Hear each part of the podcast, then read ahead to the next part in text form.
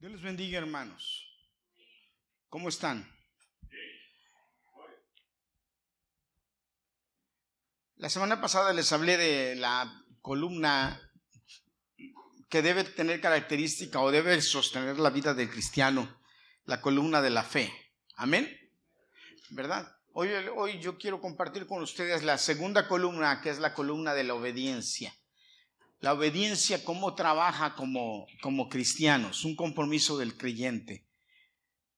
Porque la fe y la obediencia son inseparables. La fe y la obediencia son inseparables. Mañana vamos a estar aquí en la oración, así es que véngase, levántese temprano para venir a la oración y aquí vamos a estar orando mañana. Amén. Amén. Cuando Jesús terminó su ministerio, nos dio la gran comisión. Y en esa gran comisión, Dios declaró lo importante de la obediencia. Mateo 28, 19 Tenga su lista, su Biblia, si no, anote las citas para que no se le olviden y las estudie en casa. Anote las citas para que no sea un oidor olvidadizo, sino un hacedor de la palabra. Dijo, dice Jesús en Mateo 28, 19. ¿Cuántos se saben lo que dice Mateo 28, 19? Usted debe sabérselo de memoria este texto. ¿Hay alguien que se lo sepa de memoria? Mateo 28, 19. La gran comisión. Nadie. Ok. Por tanto, y doctrinar a todos los gentiles, bautizándolos en el nombre del Padre, del Hijo y del Espíritu Santo. Esta es una orden. Ir y doctrinar a todos los gentiles. Esta es la comisión. Este es el trabajo que usted y yo tenemos que hacer. Pero sigue dando una orden Jesús. Enséñeles que guarden todas las cosas que, los, que os he mandado. ¿Cuál es la, la idea? Que la gente acepte a Jesús como su Salvador y guarde lo que Jesús dice. Guarde lo que Jesús dice. Voltea con el que está al lado de ti y dile, tenemos que guardar lo que Jesús dijo. Y entonces la respuesta a esto es, y estoy, y yo, y aquí yo estoy con vosotros todos los días hasta el fin del mundo. Amén. La gran comisión nos enseña los dos grandes requisitos del proceso de santificación o de la vida de un creyente en Cristo, la fe y la obediencia. La fe y la obediencia deben ir juntos. La fe y la obediencia no pueden estar separados. Usted no puede decirme a mí que tiene fe y no obedecer. Porque si usted dice que tiene fe y no obedece, entonces su fe es cuestionable. La fe debe ser una característica del cristiano siempre. Y si no, hermano, entonces ponemos en duda nuestra declaración de cristianos. Hace muchos años mi papá me, me, contó algo que pasó en México y que pasó realmente en México. Pero es gracioso, es como, eh, se los voy a contar como un chiste, ya que a Carlos le gustan mucho los chistes, se los voy a contar como un chiste. En México había, en tiempo de la revolución, había dos grupos. Los que saben un poquito de historia, pues a lo mejor saben de esto. Había dos grupos. El grupo del norte, que era el grupo de Villa, o sea, los villistas, que seguían a Pancho Villa o hacían lo que Pancho Villa decía. Y el grupo del sur, que era Zapata, Emiliano Zapata, que era los que seguían a Zapata, eran los, los sureños, el sur. Estos fueron los dos grandes revolucionarios en México. Cuando estos dos se juntaron y se pusieron de acuerdo, entonces en México fue la revolución. Eh, a Pancho, a Pancho Villa le decían el centauro del norte y a Zapata le decían el centauro del sur. Ok, cuando estos estaban peleando, iban por diferentes estados de México con sus ejércitos. Ellos tenían ejércitos. Para, para hacer, decirlo entre paréntesis, el único ejército que ha podido entrar a Estados Unidos, pelear contra Estados Unidos y devolverse sin ningún problema, era el ejército de Pancho Villa. Pancho Villa iba y le robaba el oro a los, a los, a la Wells Fargo, les robaba el oro y cuando se lo robaba, después llegaba y les decía, les vendo oro. Y le decían, pero ese oro es de nosotros. No, ya no, ya es mío. Se los vendo porque necesito armas. Y les compraba armas con el mismo oro que les robaba. Eso era Pancho Villa. Ok, pero en uno de esos pueblitos había un chinito, de esos que habían ido de China a México y vivían en, en, en México y tenían su restaurante chino, ya en México en aquel tiempo. Y llegaban los, y llegaban de repente los revolucionarios y le decían al, chinito, chinito, ¿viva quién? Y el chinito, ¡viva Zapata!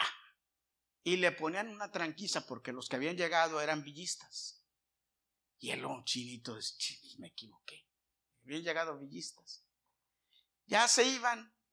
Y al rato, como a los dos semanas, llegaba, Chinito, viva aquí en viva, viva, viva Villa. Y le ponía otra tranquila porque los que habían llegado eran los zapatistas. Y así lo traían aerado hasta que el chito se puso listo. Y cuando llegaban los revolucionarios le decían, Chinito, viva quién. Y él decía, Litu primero. Litu primero. Hermano, nosotros no podemos decir que somos de algo si no hacemos lo que ese dice. Nosotros no podemos decir que somos cristianos si no hacemos lo que Cristo dice. Y la Biblia está llena de ejemplos de estos. En Juan capítulo 8, versículo 31, Jesús dijo, les dijo a los judíos, si vosotros permaneceréis en mi, en mi, palabra, seréis verdaderamente mis discípulos. ¿Cuál es la condición de ser discípulo de Cristo? Permanecer en sus palabras. En Juan 15 días dice, si guardares mis mandamientos, estaréis en mi amor, como yo también he guardado los mandamientos de mi Padre y estoy en su amor. Primera de Juan 2, 3 dice, y en esto sabemos que nosotros le hemos conocido. Fíjate lo que dice, en esto sabemos que nosotros le hemos conocido si guardamos sus mandamientos. Hermanos, Guardar los mandamientos de Cristo es el acto de obediencia más importante que debe tener el cristiano.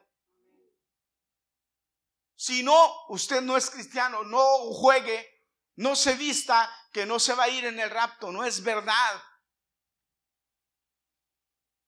Ah, pastor, pero yo tengo fe, pero su fe la demuestra obedeciendo.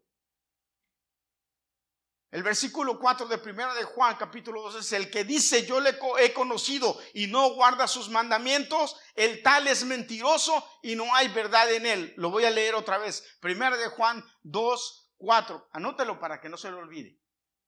El que dice, yo le he conocido y no guarda sus mandamientos, el tal es mentiroso y no hay verdad en él. Ahora, yo le dejo de tarea que investigue cuáles son todos esos mandamientos de Dios. ¿Qué dice la Biblia que tenemos que hacer?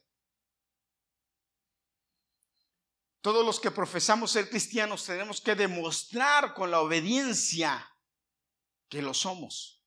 Si no somos obedientes, hermanos, entonces nuestra, nuestra forma de creer no es genuina. Nuestra, nuestra conversión, o si hablamos de conversión, no es verdadera. La obediencia del que tiene un espíritu de Jesús en, él, el Espíritu Santo, es una obediencia inequívoca, una obediencia intransigente, una obediencia sin refunfuñar, una obediencia sin cuestionar, sino una obediencia de corazón. De hecho, Pedro describe la salvación como un acto de obediencia. En primera de Pedro 1:22 Pedro dice que nos habiendo purificado vuestras almas en la obediencia de la verdad. ¿Cuál verdad? La verdad del evangelio. Habiendo purificado vuestras almas en la obediencia de la verdad por el espíritu. En caridad hermanable sin fingimiento. Y luego dice, amados los unos a los otros entrañablemente de corazón puro. Y luego en el versículo 23 dice, siendo renacidos no de simiente corruptible, sino de incorruptible por la palabra de Dios que vive y permanece para siempre. En este texto la verdad se refiere al Evangelio, al Evangelio que en esencia es un mandamiento. Arrepiéntete y cree en el Evangelio. Juan el Bautista cuando empezó a predicar en su ministerio, la gente se le acercaba y le decía, ¿qué podemos hacer ¿qué hacemos? Y Juan que les contestaba, arrepiéntanse y bautícense, cambien su forma de vivir, arrepiéntanse. ¿Se acuerdan cuando Pablo estaba encarcelado allá en, ese, en Filipo, en la cárcel, allá en lo más oscuro y sucio de esa cárcel? Y que el Señor movió la tierra con un terremoto y las puertas se abrieron y entonces el carcelero se iba a matar. Y Pablo y Silas le dijeron, espérate, no te hagas daño, no nos hemos ido, aquí estamos todos. ¿Qué fue lo que le dijo el carcelero? ¿Qué tengo que hacer? Hermanos, el acto de salvación es un acto de obediencia. ¿Qué hago? Y entonces, entonces Pablo le dijo, cree en el Señor Jesucristo y serás salvo tú y toda tu casa. Y les puedo mencionar un montón de citas, Mateo 3.2, Mateo 4.17, Marcos 6.12, Lucas 5.32, Hechos 2.38, 3.19, 17.30, 26, 20, todas estas cosas. Y saben, cuando estaba escribiendo este mensaje, me acordé de mi hermano Nayar, ustedes conocen a mi hermano Nayar, el pastor en Aguascalientes, que me dijo, un día, me dijo, Herminio me dice, cuando los hermanos vienen y me dicen, yo me quiero bautizar y quiero pertenecer a la iglesia, yo les doy una hoja y les digo, ok, les dijo, ok, llénenme esta hoja. Y yo me quedé mirando un poquito asombrado y le dije, me dice, sí, y en esa hoja están todos los requisitos que deben, que deben cumplir para pertenecer a la iglesia. Y yo le digo, sí, de verdad, me dice, sí, te voy a mandar una copia para que la veas. Me dice, ¿tú no haces eso con, con los hermanos de la iglesia? Le dije, no. Me dice, yo sí. Porque si quieren pertenecer a la iglesia, ellos tienen que cumplir con las reglas de Dios. Yo me quedé así y dije, ah, caramba, es verdad. Y hay muchas iglesias que hacen esto. Pero hermanos, si Dios tiene eso, Jesucristo tiene eso. Si usted dice que es cristiano, usted tiene que obedecer eso. ¿O qué diferencia hay, hermanos? ¿Qué diferencia hay? Ahora, un mandamiento, hermanos, requiere obediencia. Y todos nosotros que hemos nacido de nuevo, o que decimos que hemos nacido de nuevo, tenemos una nueva vida porque hemos oído la palabra, hemos creído y obedecemos. Nosotros que hemos nacido de nuevo, somos nacidos de nuevo, fíjese, le digo porque hemos oído la palabra, hemos creído en la palabra y hemos obedecido, obedecemos la palabra. Ahora, pero algo muy importante es que eh, el ser salvos implica más que un simple hecho de obediencia al principio. O sea, ya obedecí y ya, me bauticé y ya. No, hermano. Cuando ponemos nuestra confianza en Cristo, recibimos su perdón, pero también conocemos que Él, o reconocemos que Él es nuestro Señor. Y cuando usted reconoce que Jesucristo es su Señor, entonces usted se, compromete a vivir una vida de constante obediencia. Escúcheme, constante obediencia. No es hoy sí, mañana no. No es hoy sí voy a la iglesia y mañana no voy a la iglesia. Es constante obediencia porque el hecho de ir a la iglesia es parte de la obediencia. La Biblia dice, no dejen de congregarse como algunos tienen por costumbre. Y les puedo mencionar un montón de cosas en la obediencia, pero usted sabe lo que es obedecer y lo que no. Y usted sabe cuando está obedeciendo y cuando no. Pero si usted es un verdadero cristiano, usted tiene que obedecer lo que la palabra de Dios le dice. Ahora, fíjese, es verdad que al principio cuando nos convertimos, no entendemos la magnitud que esto conlleva.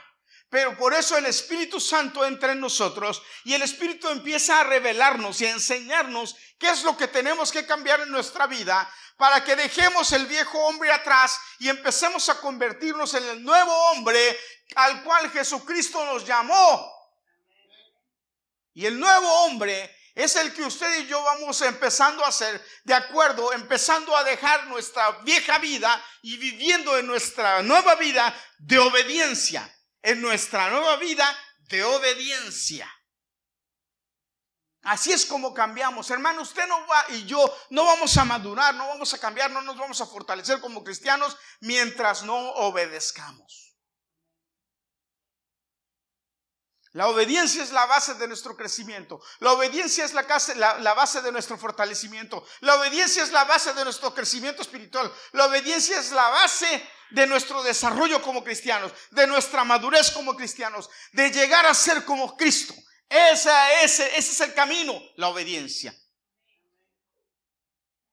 ¿Sabe por qué la gente no viene a, no acepta a Jesucristo? ¿Sabe por qué la gente no quiere ir a la iglesia? Porque no quieren obedecer porque no quieren dejar sus malos caminos, porque no quieren dejar sus malas costumbres. Ese es el punto, analícelo, véalo, se va a dar cuenta que es así. Por eso la vida del cristiano es un proceso de santificación. Este proceso de santificación, fíjese, consiste en tres partes, se la voy a explicar rápidamente. Tres partes muy interesantes. La primera parte es la parte que son, en, donde dice la Biblia que somos elegidos. Empieza con la elección divina. Mire, le voy a leer lo que dice primera de Pedro 1. Apóstol, Pedro, apóstol de Jesucristo, a los extranjeros esparcidos en Ponto, en Galacia, en Capadocia, en Asia y en Bitinia elegidos, versículo 2, elegidos según la presencia de Dios Padre en santificación del Espíritu para obedecer, ¿para qué? Somos elegidos para qué? Para obedecer. ¿Para qué? O sea, y, y si usted es elegido y no obedece, entonces, ¿cuál es el problema? Hay un problema muy grande. Para obedecer, y luego dice algo muy interesante que ahorita lo voy a explicar. Y ser rociados con la sangre de Jesucristo. Y ser rociados con la sangre de Jesucristo. Gracia y paz, o sea, multiplicada. Dios predeterminó vivir con el hombre y en sus planes estaba salvar al hombre para convivir con él, para tener una relación con él. Ahora, esto se lo voy a explicar porque no es, por ejemplo, que que, antes de, la fundación del mundo Dios eh, eh, tenía en mente un grupo de hombres y empezó a decir, ok, si tú sí, Juan, eh, Genarito no, Anita sí, Esteban no, Lorenzo sí, Carlos sí, Bárbara sí, Liliana sí, Gadiel sí, Chuy no, Alejandro, no, no, no, no, no. Cuando la Biblia habla de que Dios predeterminó salvar, quiere decir que Dios en su inmensa bondad, Él planeó que iba a haber algunos que iban a salvarse para Él poder tener esa relación con ellos. Pero Él no específicamente nombró este y este y este, sino que Él predeterminó, va a haber algunos que se van a salvar con ellos, voy a tener una relación. Ahora usted se puede preguntar, ¿cómo funciona esto, pastor? Le voy a explicar de una manera sencilla que usted entienda. Fíjese que Dios me... Ayer en la noche estaba pensando y dije, ¿cómo explico esto eh, para que... Bien interesante y Dios me, me puso esto en mi corazón y se lo voy a decir. Miren, llega, ¿cuántos les gusta pescar? A Carlos le gusta pescar. Okay, a mí no, a mí se me hace muy aburrido, pero bueno. a, a, a a Lorenzo le gusta pescar. Bueno, usted llega con su caña, ¿verdad? Agarra su caña ahí y se va. Y se va al río, se va al mar, se va al agua donde haya peces. De hecho, la Biblia describe el Evangelio como pescar. Y os haré pescadores de hombres, ¿verdad? Ok, entonces usted agarra su caña. ¿Y qué hace con la caña? La prepara, ¿y qué le pone en el anzuelo? ¿Qué le pone? El cebo o la carne, el, el cebo. Y entonces usted agarra la caña, la prepara y la tira. Ahora yo le voy a hacer una pregunta. De los peces que hay en el mar, en el río o en el lago, sí. ¿Usted sabe cuál va a agarrar? ¿Va a morder el anzuelo? ¿Va a morder la, la carne? ¿Usted sabe cuál? No. ¿Usted escoge cuál? No, con el anzuelo, no. Usted está ahí, lo pone y se para, se para. Ahora, hay un pez que va, ve el, anzuelo, ve la carne y la muerde. Y cuando la muerde, jala. Entonces dice, ah, pa, espérate. Y lo recoge. Y ese es el que se va a comer usted de cena. ¿Sí o no?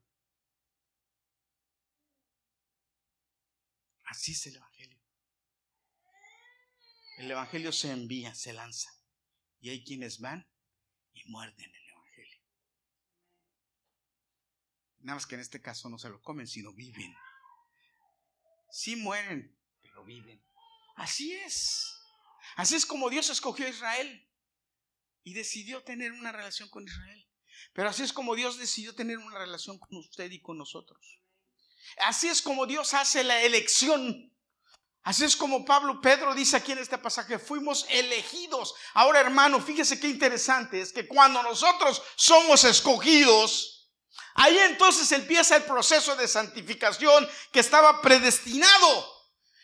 Estaba predestinado, dice la Biblia, desde antes de la fundación del mundo, pero en este momento, cuando usted entonces es muerde el anzuelo y acepta a Jesucristo como su Salvador, esa predestinación se convierte en un acto en el momento de cumplimiento de esa predestinación por medio del Espíritu Santo. Y entonces ahí es donde empieza, escuche, empieza el proceso de santificación. Dios lo empieza a santificar. Ahora, ¿qué quiere decir santificación? Separarlo, hacerlo puro. Pero la palabra correcta en griego es separado. Lo separa. ¿De dónde lo separa? Del pecado, del mundo, de la maldad. He ahí la declaración que Jesucristo le dio a Nicodemo.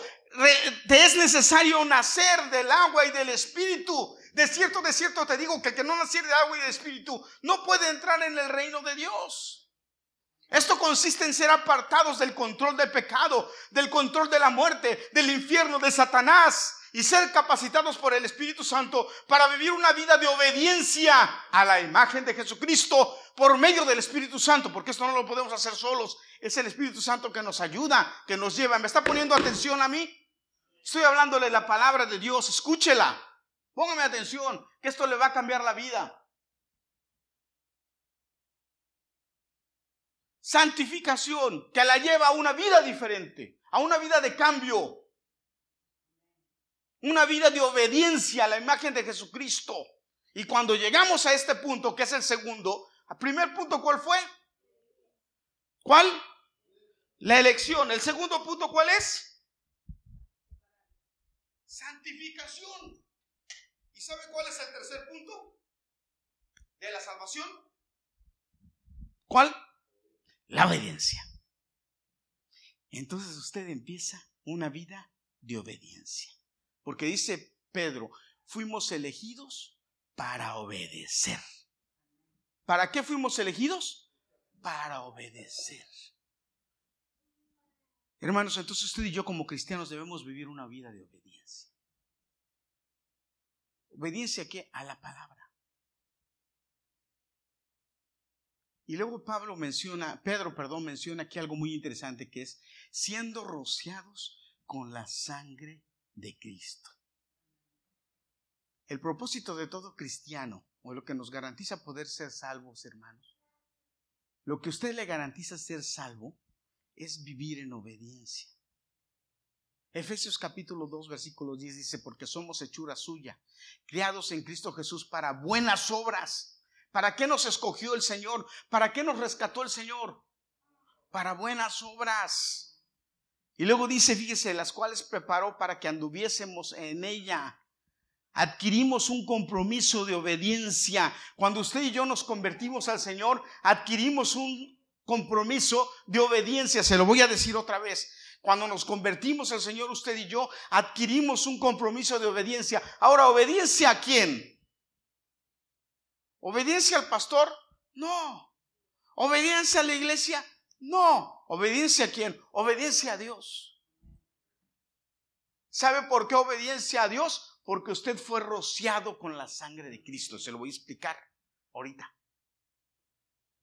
Y es importante, hermano, esto, porque porque, por ejemplo, lo que hacen hallar no está mal, mi hermano. A ver, hermano, ¿usted quiere pertenecer a ellos? Sí, ok, lléneme esta hoja. Fírmela, comprométase. Yo no sé si yo les hago a ustedes a esto aquí, si usted me, la firmaría. Pero a mí, la verdad, le voy a decir honesto. No me interesa que me la firme a mí. Lo que me interesa es que hoy entienda que usted firmó esa carta con Cristo. Pero fíjese, le voy a decir algo para que se ría un poquito porque se va a reír. Cuando usted entra a trabajar a una compañía, ¿cuántos de aquí trabajan? Usted firmó una carta así con la compañía. En esa carta la compañía le dice lo que usted tiene que hacer y lo que usted no puede hacer. Y fállele a la compañía. Fállele a la compañía para que vea que lo votan. Y si la compañía lo vota, si falla, ¿qué no hará Cristo? cuando yo me hice ciudadano de los Estados Unidos, cuando yo fui, y ¿cómo se dice, Gadiel? Play allegiance. Pledge of allegiance. ¿Sabe qué quiere decir eso? Que a mí siempre me ha costado trabajo decir. Hacer juramento a la nación. Cuando yo me hice ciudadano americano y todos los que se han hecho ciudadanos americanos los hacen jurar a las reglas de la nación. Si no, usted, ah, si no jura, no. Por eso a mí me molesta a veces cuando la gente vive aquí en Estados Unidos y, se enoja por las reglas o no quieren pagar taxes. Eso es otro detalle. Yo vivo en Estados Unidos yo pago taxes. Tengo que pagar taxes. ¿Tengo que, sí o no? ¿Ya les he contado la historia de los taxes de la niñita o no? Les voy a volver a contar. Se los voy a volver a contar. Llega una niñita y, va pasando por la tienda y ve los dulces los dulces que costaban cinco centavos. Los dulces cinco centavitos. Y le dice al papá, papá, dame cinco centavos, quiero un dulce. Y el papá saca cinco centavos y le da cinco centavos. Y la niña llega a la tienda y le dice al de la tienda, deme un dulce de esos. Y le dice, sí, hija, ¿cuánto valen? Cinco centavos, pero tienes que pagarme seis. Y le dice, ¿por, ¿por qué le tengo que pagar seis si son, vale cinco centavos? Además ahí dice que son cinco centavos. Le dice, sí, pero me tienes que pagar tax. Y son seis. Y la niña le dice, pero yo no tengo que pagar tax. ¿Por qué yo tengo que pagar tax? Y el señor de la tienda le dice, sí, todos tenemos que pagar tax. Se los voy a decir aquí, todos tenemos que pagar tax, ¿verdad? Ahora, pero cuando entendemos por qué tenemos que pagar tax, nuestra mente cambia. Y el señor de la tienda le dice a la niña, tienes que pagar tax. Dice, no, yo no, yo por qué voy a pagar tax?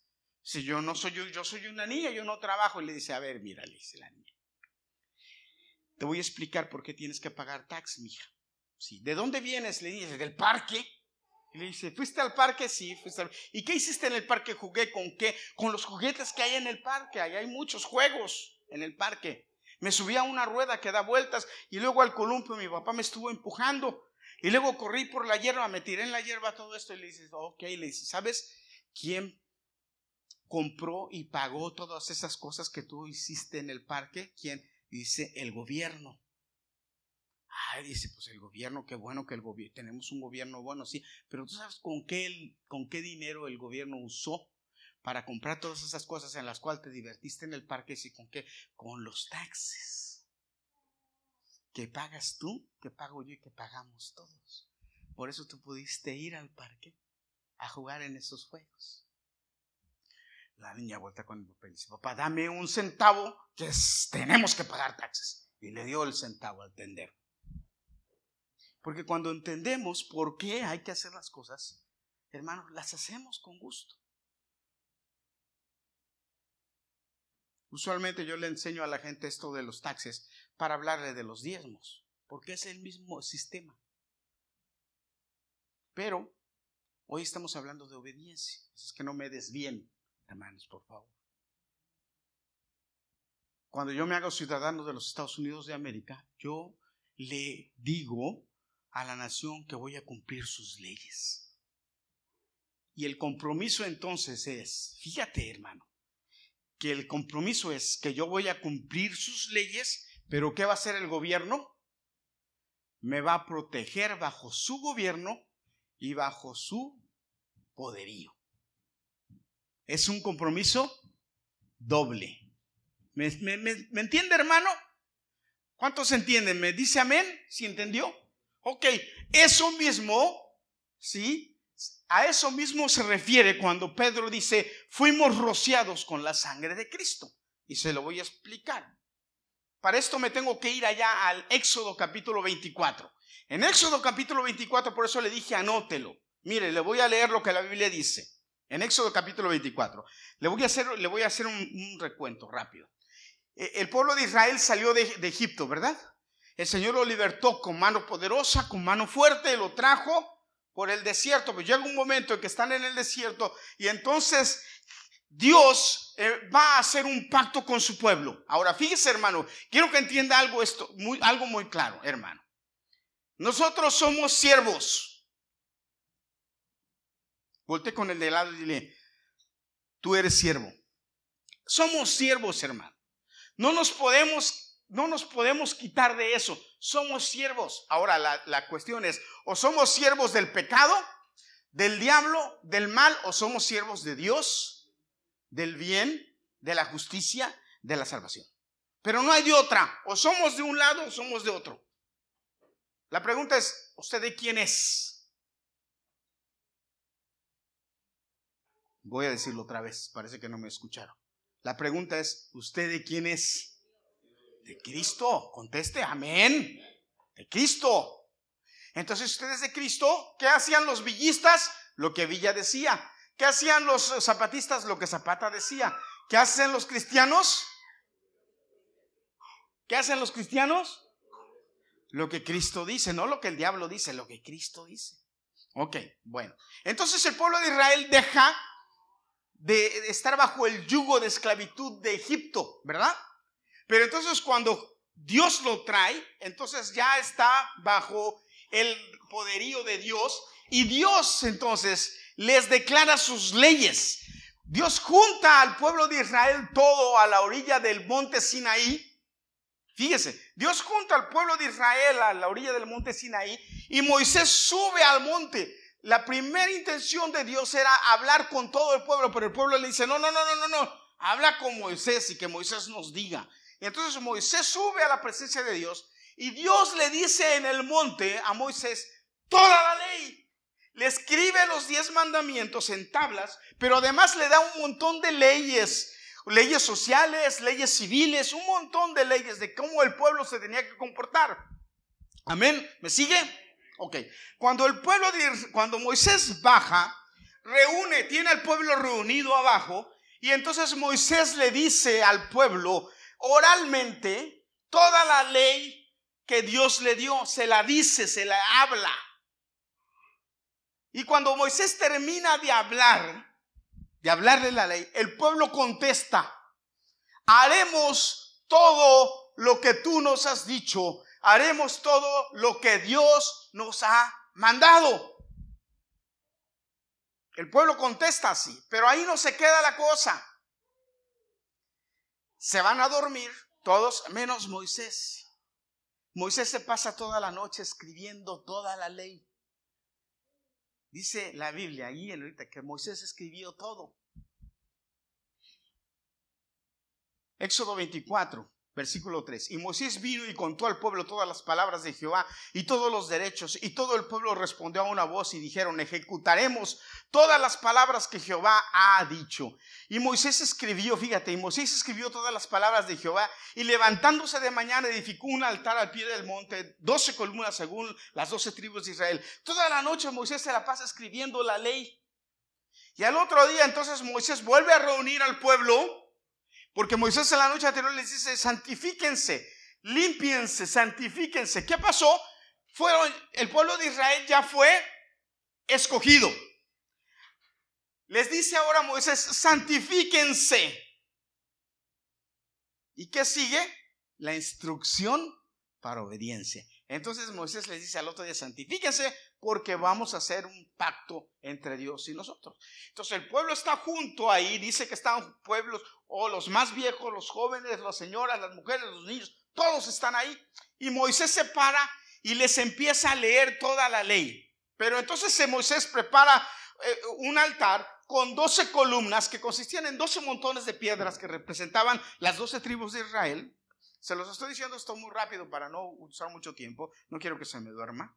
Porque es muy importante esto que le voy a decir, muy interesante, dice. Y cuando pone ahí Moisés, entonces pone el altar y empiezan a sacrificar ofrendas de paz, ofrendas de, agradecimiento, pero empiezan a ofrecer también becerros, a sacrificar becerros, y empiezan a matar becerros. Y Moisés empieza a dividir la sangre de los becerros en dos.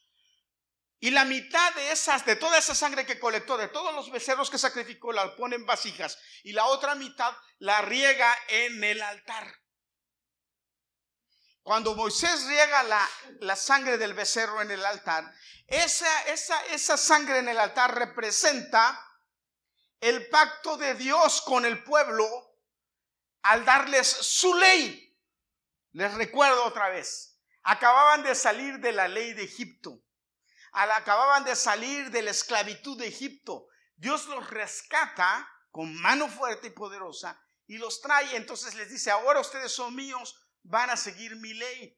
Y el pacto de Dios con el pueblo de su ley representa la sangre que Moisés vierte en el altar. Y luego de ahí entonces Moisés les vuelve a leer ya escrita toda la ley, se las vuelve a leer. Y cuando Moisés termina de leerles la ley, ¿qué hace Moisés? Agarra la otra mitad, las vasijas que tenía con la otra mitad de la sangre y empieza a rociarles la sangre al pueblo. Ustedes han visto a los sacerdotes que a veces llevan una cosita y empiezan a hacerle así, ni saben ellos lo que están haciendo. Es este acto. Este acto. Y agarran la sangre. Moisés agarró la sangre y empezó a, a verter la sangre en todos ellos. Por eso dice, y Moisés escribió todas las palabras de Jehová y levantándose de mañana edificó un altar al pie del monte y doce columnas, según las doce tribus de Israel. Y envió a los mancebos de los hijos de Israel, los cuales ofrecieron holocausto y sacrificaron pacíficos a Jehová y becerros. Y Moisés tomó la mitad de la sangre y la puso en tazones y esparció la otra mitad en la sangre sobre el altar. Y tomó el libro de la alianza y la leyó a oídos del pueblo, el cual dijo, haremos todas las cosas que Jehová ha dicho y obedeceremos haremos todas las cosas que Jehová ha dicho y obedeceremos. Ahí estaba el pacto. Voy a hacer todo lo que Jehová dijo y voy a obedecer. ¿Me, va siguiendo, hermano? Entonces Moisés tomó la sangre y roció sobre el pueblo y dijo, he aquí la sangre de la alianza de Jehová que ha hecho con vosotros, con vosotros sobre todas estas cosas. Entonces ya les expliqué, Moisés hace este acto y a eso se refiere eh, Pedro cuando escribe, porque ustedes entonces fueron elegidos, escogidos para vivir, para, para obedecer las cosas que Dios dice, porque fueron rociados con la sangre de Cristo. Hermanos, nosotros hemos sido rociados con la sangre de Cristo. El pacto de Dios entró en nosotros porque la muerte de Jesucristo y su sangre que derramó en la cruz, esa sangre fue derramada en nosotros como prueba del pacto. La sangre era la demostración física del compromiso entre dos partes. La sangre sobre el altar simbolizaba el acuerdo de Dios revelado, revelando su ley, y la sangre sobre el pueblo simboliza el acuerdo de obediencia a esa ley. A esto se refiere en 1 de Pedro 1.2 cuando dice, y ser rociados con la sangre de Jesucristo. Cuando declaramos la fe en Cristo, hermanos, nosotros, cuando usted declaró creer en Jesucristo, cuando usted declaró que Jesucristo es su Señor, cuando usted declaró que Jesucristo era su Salvador, entonces usted empieza a formar parte de un nuevo pacto. Esto, esto lo profetizó Ezequiel muchos años antes de Jesucristo de una manera muy interesante. Ezequiel 36, 26 dice, y os daré un corazón nuevo y pondré un espíritu nuevo dentro de vosotros y quitaré de vuestra carne el corazón de piedra y os daré un corazón de carne. Y pondré dentro de vosotros mi espíritu y haré que andéis en mis mandamientos y guardéis mis derechos y, los pongas por obra. ¿Cuál es el, lo importante de la salvación? Lo importante de la salvación es que tú entiendas los mandamientos de Dios, los guardes y los pongas por obra lo, importante de ser cristiano es que tú seas un hacedor de la palabra, no solamente oidor, hacedor de la palabra. De modo que la salvación, hermano, la salvación, hermana, es un acto de obediencia. La salvación es un pacto de obediencia. Por eso me encanta esa canción que cuando la cantamos, yo lo haré, obedeceré. Yo lo haré, obedeceré si mi vida te sirve sin reservas ni condiciones. Y nosotros, hermanos, perdónenme, pero nosotros ponemos un montón de reservas y condiciones a lo que Dios manda. Y nosotros como cristianos debemos vivir una obediencia práctica. Porque al vivir una fe salvadora en Jesucristo, automáticamente entramos en una esfera de obediencia nueva. Antes obedecíamos al pecado, a la carne, al diablo, al mundo. Todo eso nos controlaba. Pero ahora como creyentes en Cristo, hermanos, debemos obedecer a la justicia de Jesucristo. Debemos nosotros permanecer en lo que Jesucristo quiere que hagamos y siempre tener presente que obedecer a Jesucristo nos va a traer mejores regalos, mejores premios. Morir a la carne, morir a nuestro deseo, morir a lo que yo quiero, hacer lo que Dios quiere que haga. Por eso Pablo dice, muy importante, ¿sí? Porfiada entrar por la puerta estrecha porque el camino que lleva a la perdición es ancho y muchos van por allá, pero el camino a la vida es angosto y pocos lo quieren tomar. Porque la obediencia a Cristo implica el sacrificio de uno mismo. Y hermano, créamelo, no es fácil. Así como guardar una dieta, no es fácil.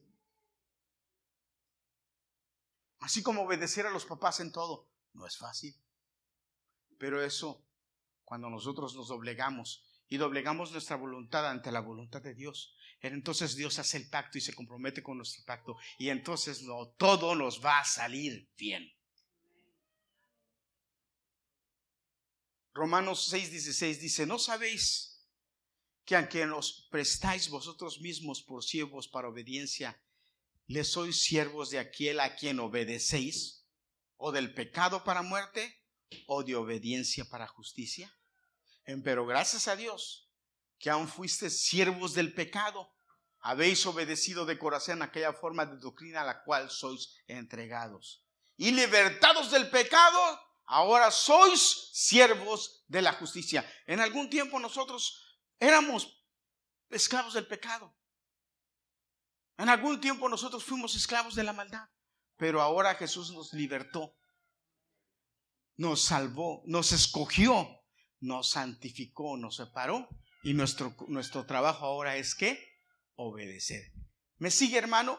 Dios nos escogió desde antes de la fundación del mundo. Qué privilegio. Gloria a Dios. Nos santificó, nos separó. Te agarró a ti, te separó y te dijo, ven, tú eres mi hijo. Qué padre es que Dios sea tu papá, que te llame hijo, que te llame por tu nombre, que te ponga un lugar en su mesa, pero qué triste que seas un hijo desobediente. Entonces, ¿qué problema hay con el hijo desobediente? Bueno, mira, la Biblia habla de esto. Porque o somos esclavos de Cristo o somos esclavos del pecado. Mateo 7:21 dice, no todo el que me dice Señor, Señor entrará en el reino de los cielos, sino el que hace la voluntad de mi Padre que está en los cielos. ¿Quién va a ir al cielo? ¿El que fue escogido? ¿El que fue escogido va a ir al cielo? ¿El que fue separado va a ir al cielo? Sí, pero ese escogido, ese separado, para ir al cielo tiene que hacer la voluntad del Padre. Porque va a haber muchos escogidos, dice la Biblia, que no van a ir al cielo. Va a haber muchos separados, dice la Biblia, que no van a ir al cielo. Va a haber muchos escogidos que no se van a levantar en el rapto. Va a haber muchos separados que no se van a levantar en el rapto. Y los que se van o los que nos vamos a levantar en el rapto somos aquellos que fuimos escogidos, fuimos separados, pero hacemos la voluntad del Padre. Le voy a hacer una pregunta un poquito durita. ¿Quiere que se la haga? Un poquito un poquito. Claro que usted va a salir ganando porque usted está aquí. ¿Cuántos dicen amén? Gloria a Dios diga. Pero le voy a hacer una pregunta un poquito durita. ¿Qué le parece que se le ocurre a, Dios hacer el rapto un sábado como a las 8 de la, de la noche? ¿Y los que no vivieron ese día? Pregunté. Porque la Biblia dice, fíjese, uno será tomado y otro será dejado. Estarán dos en el campo y uno será.